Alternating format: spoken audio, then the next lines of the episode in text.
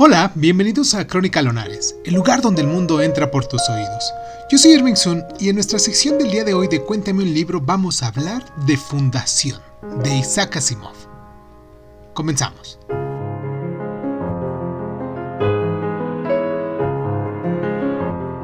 La serie de Asimov, lo que es Fundación, hecha en 1951, Fundación e Imperio en el 52, Segunda Fundación en el 53, es uno de sus trabajos primeros y más conocidos que empezó cuando solo tenía 21 años. Ayudó con esto a redefinir el género de la ciencia ficción con su perfecto entretejido de hechos científicos y ficción. Lo que es Fundación está situada en el futuro cuando el mundo apenas se recuerda y los humanos han colonizado la galaxia. El libro presenta a Harry Seldon, brillante visionario y psicohistoriador cuya tarea es utilizar las matemáticas y la teoría de la probabilidad para predecir el futuro. Seldon no puede impedir la decadencia de la humanidad, solo puede predecirla.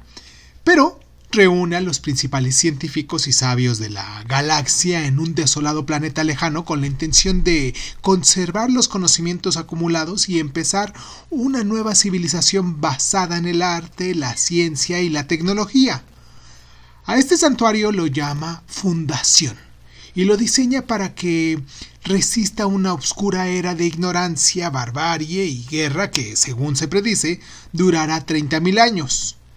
Pero ni siquiera Harry ha previsto la inmensa barbarie que acecha en el espacio ni el nacimiento de una criatura extraordinaria, cuya inteligencia mutante destruirá todo lo que él ama. Con su libro Fundación, o bueno, su serie de Fundación poblada de científicos, Asimov se convirtió en uno de los primeros escritores en teorizar que el poder atómico revolucionaría la sociedad al abordar la manera en la que Fundación reacciona ante los problemas que Seldon predice, el autor nos plantea la cuestión de la religión tradicional como opio de las masas y el auge de la ciencia como nueva fe para la humanidad. Si ya lo has leído o has leído algún libro de Isaac Asimov, siempre son exquisitos sus libros, me gustaría mucho que nos dejaras los comentarios, me gustaría mucho que te suscribieras, que nos dieras like, que nos compartieras. Y pues nada, un abrazo muy caluroso a la gente de Colombia que nos escucha, a la gente de Alemania también que nos escucha y pues sobre todo a la gente de Estados Unidos, que son la mayoría de la gente que, que lee y conoce a Isaac Asimov.